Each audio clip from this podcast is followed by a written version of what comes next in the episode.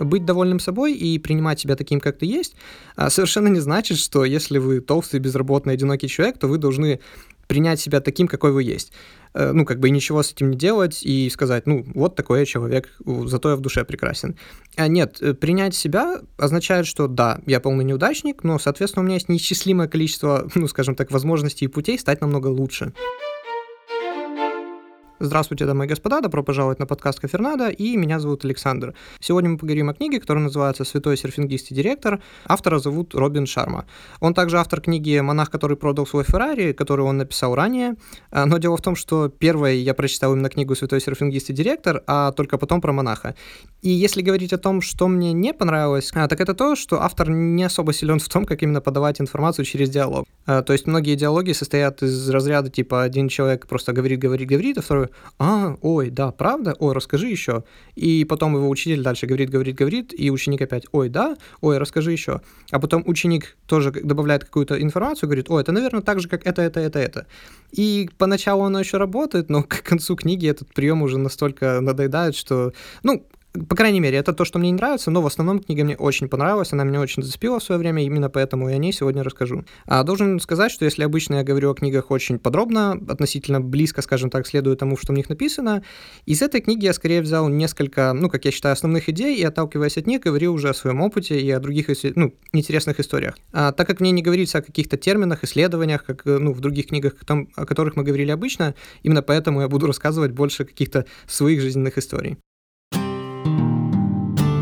Хочу добавить, что пусть вас не вводит заблуждение длина эпизода, он на самом деле один из самых, если не самый плотный, насыщенный в плане информации, ну и как бы моделей мышления и все в таком духе, а, чем все остальные, которые я выпускал до этого. Просто сама книга, она из себя представляет, ну, одну сплошную историю, вот, и вместо того, чтобы ее пересказывать и тем самым портить, лучше прочитайте или прослушайте ее сами, вот. А все, о чем я говорю в этом эпизоде, это на самом деле те модели мышления, которые я сам каждый день использую, живу по ним, ну или, по крайней мере, стараюсь. Наслаждайтесь.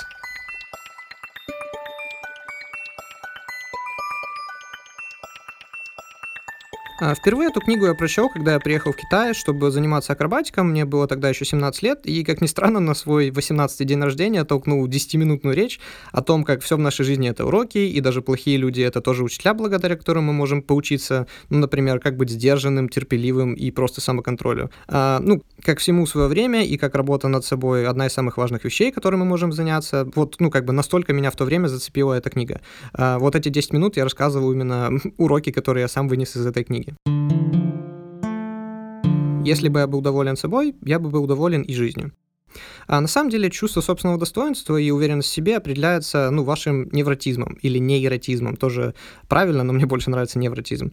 А это одна из черт или факторов личности, ну, как бы каждого человека и его характера, а как по большой пятерке, так и по хексика. Я об этом более подробно рассказываю на своем YouTube-канале, что такое большая пятерка. Это единственный точный практический тест в наше время, который может определить так или иначе характер человека. Вот. И, ну, если коротко, то люди, которые высоки по шкале невротизма, это люди, которые постоянно о чем-то волнуются, не уверены в себе, сильно зависят, особенно эмоционально от других, и, ну, и очень сентиментальны, в принципе. А, ну, и те, кто не в силах вообще справиться со своими, ну, негативными эмоциями, будь то страх или гнев. А на следующую мысль, как ни странно, меня натолкнул разговор с моим другом по дороге из университета. Он рассказал самую важную причину, по которой, как он сказал, он ценит нашу дружбу. А дальше я буду говорить от его лица. Я рос в среде, где мне каждый день нужно было притворяться кем-то другим, а показывать эмоции противоположные тому, что я чувствую, просто чтобы оставаться в своей компании. И, может, так называемых друзей мне и получалось обмануть, но в душе я всегда был одинок. А, неважно, сколько человек меня окружало. Но что я ценю в нашей дружбе, это то, что я наконец-то могу просто быть собой, мне больше не нужно притворяться, я могу просто говорить э, то, что я действительно думаю, и не бояться осуждения со стороны. Это огромная редкость. Это был вот краткий пересказ истории моего друга. Если бы я был доволен собой, я бы был доволен и жизнью. Но давайте углубимся, что значит быть довольным собой. История моего друга хорошо демонстрирует первые шаги к осознанию этой фразы. А, как по мне, это значит, что в первую очередь не нужно зависеть от мнения других, потому что, ну, почему бы вы волновались о том, что о вас думают другие, если вы сами внутри себя знаете, а, независимо от того, как сильно вас хвалят или критикуют. Э, мой папа с детства повторял мне слова Пушкина «Хвалу и клевету приемлю равнодушно». Это и есть свобода, это и значит быть довольным собой, не зависеть от мнения других.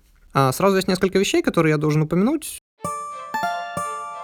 Быть довольным собой и принимать себя таким, как ты есть, а, совершенно не значит, что если вы толстый, безработный, одинокий человек, то вы должны принять себя таким, какой вы есть. Э, ну, как бы и ничего с этим не делать и сказать, ну, вот такой я человек, зато я в душе прекрасен. А нет, э, принять себя означает, что да, я полный неудачник, но, соответственно, у меня есть неисчислимое количество, ну, скажем так, возможностей и путей стать намного лучше. А, любить себя. Э, любить себя значит относиться себя как к человеку, о котором ты заботишься. Эту фразу тоже очень часто неправильно истолковывают.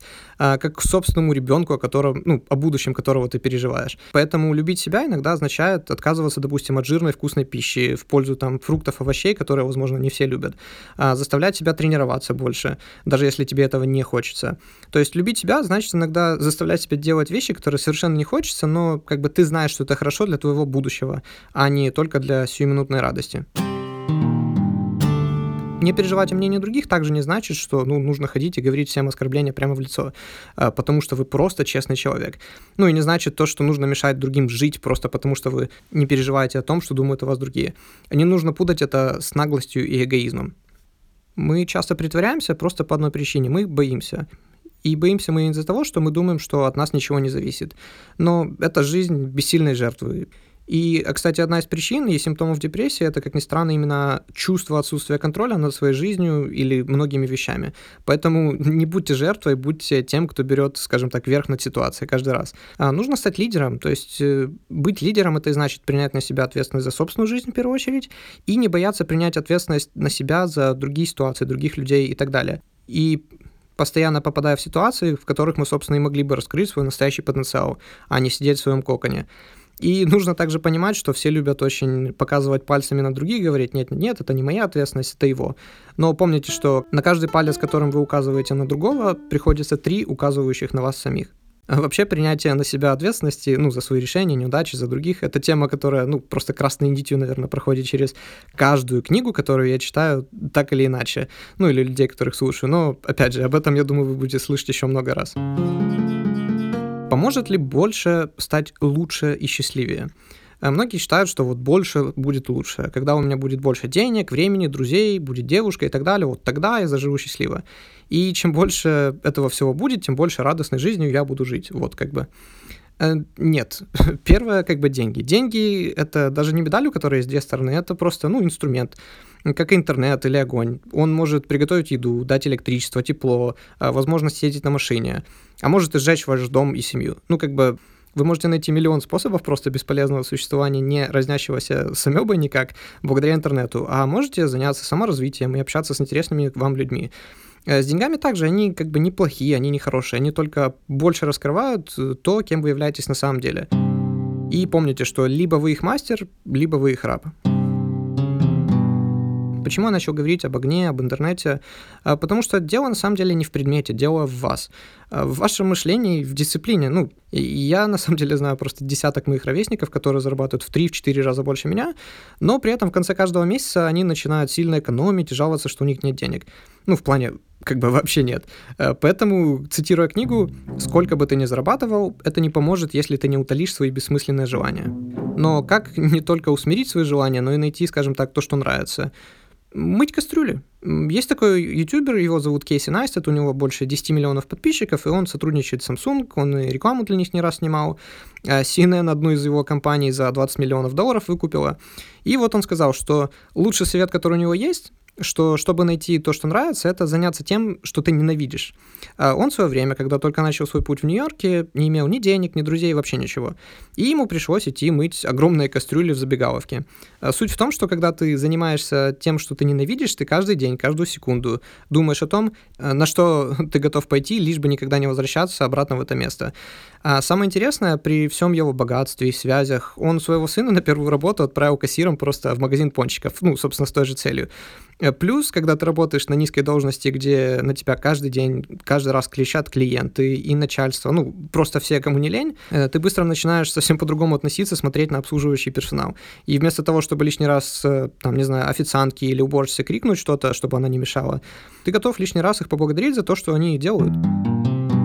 Хотите узнать, каким человек является на самом деле? Просто посмотрите, как он общается с людьми, которые намного ниже него по статусу. Но не ошибка ли это начинать с работы, которую ненавидишь, и что если я совершаю их, ну, как бы слишком много этих ошибок в принципе? То есть много плохо, и ну, ну без этого никак. Ошибки — это нормально. Я слышал фразу, правда, которая говорит, э, эксперт — это тот, кто сделал все возможные ошибки в своей сфере. Ну и да, и нет. Я бы все-таки эти фразы как немного прав. Ошибки — это действительно нормально, и благодаря им мы растем, но во-первых, нужно пытаться совершать э, только самые необходимые ошибки, которые мы ну, не можем избежать. И, как говорил мой тренер по вольной борьбе, это дураки учатся на своих ошибках, умные же люди учатся на чужих. Что интересно, несколько лет спустя я прочитал очень похожее выражение в книге Сэма Волтона, отца Волмарта. Uh, ну, Walmart — это огромная сеть просто мегамаркетов, у них количество персонала 2,5 миллиона. И он в своей книге как раз говорил о том, что он сделал много ошибок, но если бы он учился на ошибках других, он был намного успешнее и богаче. И да, успешные люди, они обычно делали много ошибок, но успешными они стали именно благодаря тому, что они сделали их намного меньше, чем все остальные. Поэтому ошибки это, ну как, действительно не нужно воспринимать их как нечто очень плохое, и из них нужно выносить опыт и стараться их не повторять, но не нужно, ну, как бы скажем, путать причинно-следственную связь и считать, что чем больше ошибок вы сделали, а, тем ближе вы к цели. Нет, это так не работает. А не лучше ли стараться их тогда вообще избегать? Ну, можно, но чтобы прожить скучнейшую жизнь тогда или для чего? Ведь будет ли кто-то из нас думать на смертном одре, скажем так, что «Ой, какой я молодец, что я не сделал никаких ошибок». Скорее всего, будет наоборот сожаление, которое ну, является самой частой эмоцией у людей. Э, наоборот, будете думать о том, почему я не взял на себя больше рисков. Но я имею в виду оправданные рациональные риски, они глупые. Например, взять кредит нескольких банков для того, чтобы купить биткоин, потому что все о нем говорят, и это, ну, это глупый риск.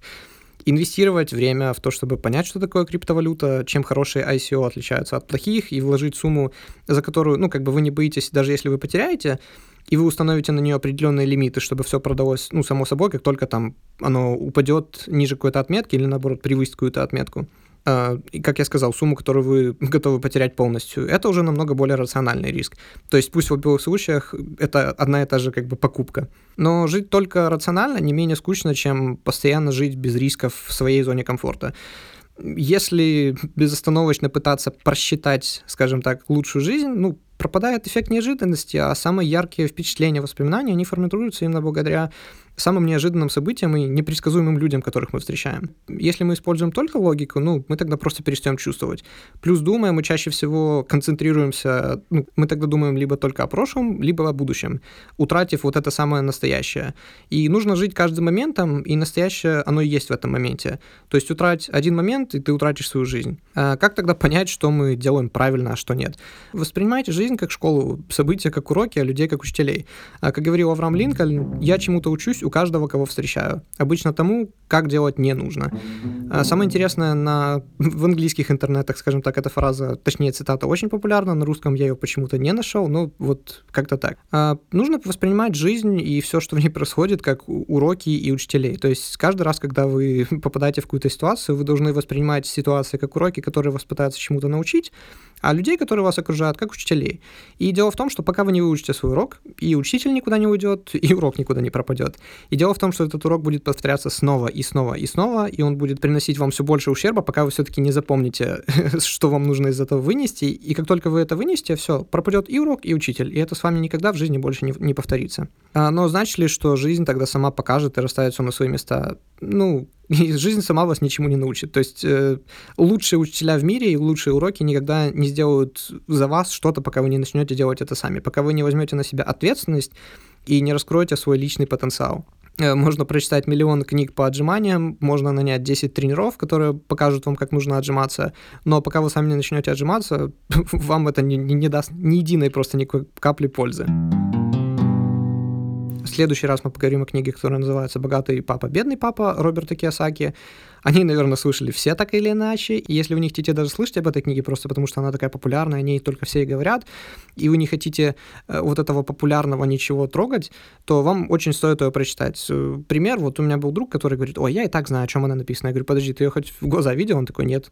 Ну, мне кто-то там говорил. Я говорю, слушай, что значит тебе кто-то говорил? Вот тебе книга, э, пролистай, посмотри, скажешь что. Возвращается мой друг через неделю, он прочитал там всего полглавы, по-моему, и говорит, блин, чувак, реально охренительная просто книга. Я и не знал, что она может быть настолько крутой и полезной. Просто, видите, у моего друга было сформировано мнение еще до того, как он эту книгу в глаза видел вообще, ну, то есть э, первый раз. И когда он действительно сел, почитал, причем, я же говорю, прочитал всего полглавы, у него совершенно поменялось мнение. Также и у вас, я надеюсь, поменяется это мнение, если оно есть прямо сейчас. И добро пожаловать на следующий выпуск.